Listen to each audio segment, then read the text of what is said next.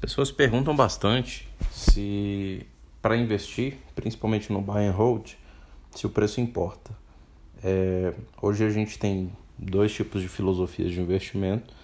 É, pensando no longo prazo e adentro do buy and hold, que é você comprar e segurar suas ações, de você fazer um valuation e descobrir qual é o melhor momento para comprar, ou se você comprar todos os meses independente do preço, se você teria um retorno significante.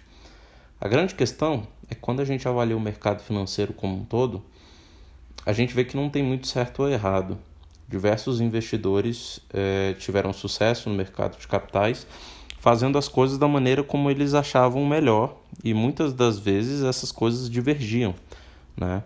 Só que o consenso é justamente que no longo prazo você consegue obter os melhores retornos.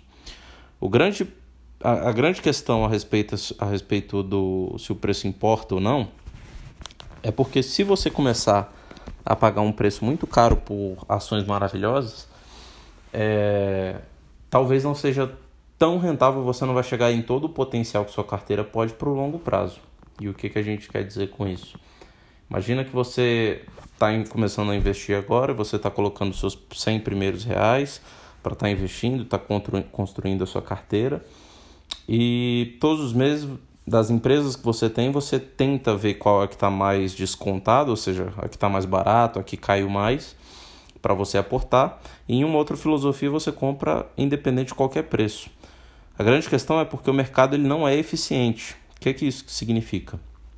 Os participantes do mercado, então os grandes bancos, os grandes fundos, todo mundo pensa diferente um do outro é, é muito difícil você encontrar numa tese de análise de investimento de uma empresa, de um fundo imobiliário, é, as pessoas concordando se é um momento de compra ou de venda. Então a, acontece que quando você tem uma pessoa numa ponta querendo comprar e a outra querendo vender, quem perde nessa relação? Justamente quem ceder primeiro. E quem ceder primeiro vai fazer com que o preço não seja aquele preço real da ação ou de um fundo, de um determinado fundo imobiliário. Além disso, o mercado ele vive de expectativas, ou seja, as pessoas compram por expectativas elevadas e vendem por medo. Então, tudo que rege o mercado financeiro, a maioria das pessoas que estão ali, é ganância e medo. Ganância no ponto de achar que a ação vai se valorizar muito nos próximos anos, medo por achar que quando ela começa a cair, é, vai falir a empresa, vai derreter o fundo imobiliário, você não vai ter mais aquele retorno. Então, é importante a gente pensar um pouco a respeito de como que a gente vai fazer os aportes todos os meses, porque senão você vai acabar pegando essas distorções de mercado e você simplesmente vai pagar mais caro em uma ação, justamente porque as pessoas, por medo ou ganância, resolveram comprar mais ou vender mais. E aí não faz sentido nenhum você estar tá comprando um produto ou um serviço no dia a dia mesmo. Você compra um produto ou um serviço. Se o celular que você tem vale mil reais e você sabe que no mercado onde quer que você for, aqui em Brasília você tem, por exemplo, o Conjunto Nacional, os shoppings, onde quer que você for, Conjunto Nacional, Parque Shopping, você vai encontrar por mil reais mais ou menos aquele celular, não faz sentido nenhum você pagar mil e quinhentos nele, mesmo que seja por um mês sequer. Eu acho que no longo prazo, realmente, quem investe pensando que o preço não importa, é, você vai fazendo um preço médio, né? Então, quando você está fazendo esse preço médio, significa o seguinte: em determinado mês você comprou por 10, a ação ficou mais cara, ela passou no próximo mês a valer 15, você comprou um pouco mais. Acontece que o seu preço, como na primeira vez que você comprou foi 10 e na próxima foi 15, seu preço médio vai estar em 12,5.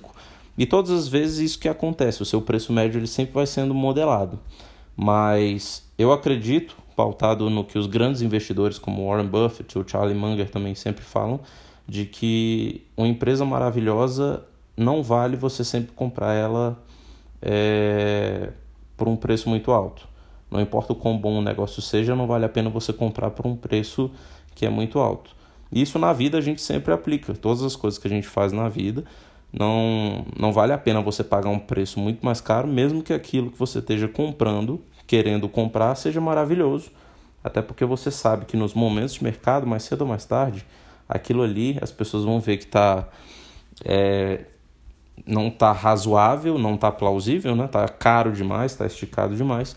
e, consequentemente, o preço vai voltar aos patamares que ele nunca deveria ter saído.